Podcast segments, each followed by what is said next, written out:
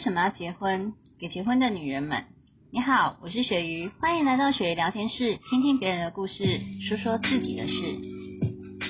为什么要结婚？刚新婚的我，漆黑的夜里，一个人坐在书房中，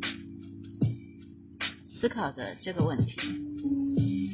因为其实我在婚姻前期的时候呢，也曾经想过离婚这个问题。总觉得结婚的想象好像跟自己不太一样，该怎么说呢？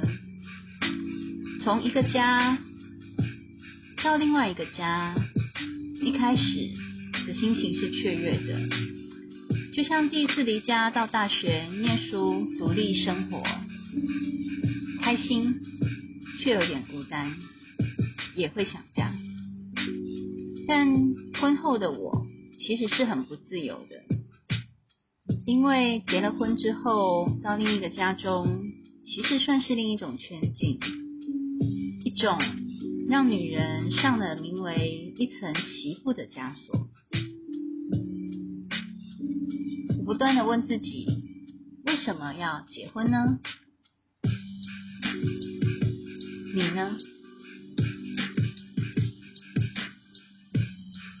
很多人说婚姻其实是一种契约，但又是怎样的契约呢？相信彼此真爱永远的承诺契约，对彼此身体忠诚的卖身契约，重复而且枯燥的家务劳动契约，照顾公婆或长辈的长照契约吗？婚姻真的有让女人活出自己吗？在《熟女养成记》第二季中，嘉玲妈无意间发现先生外遇时，曾生气的说一句话：“我错在哪里？错就错在我是一个乖巧听话的媳妇。”在我看来，其实说的就是一句心声。身为女人的自己，这辈子从未替自己认真的活过一回。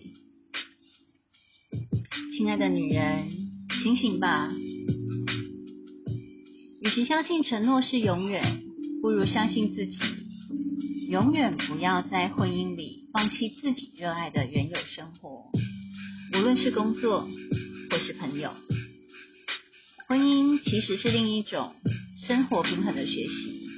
平衡自己与另一半的原有生活，一个真心疼爱你的另一半，是会彼此互相欣赏、学习与成长，彼此看似独立，却又互相信赖。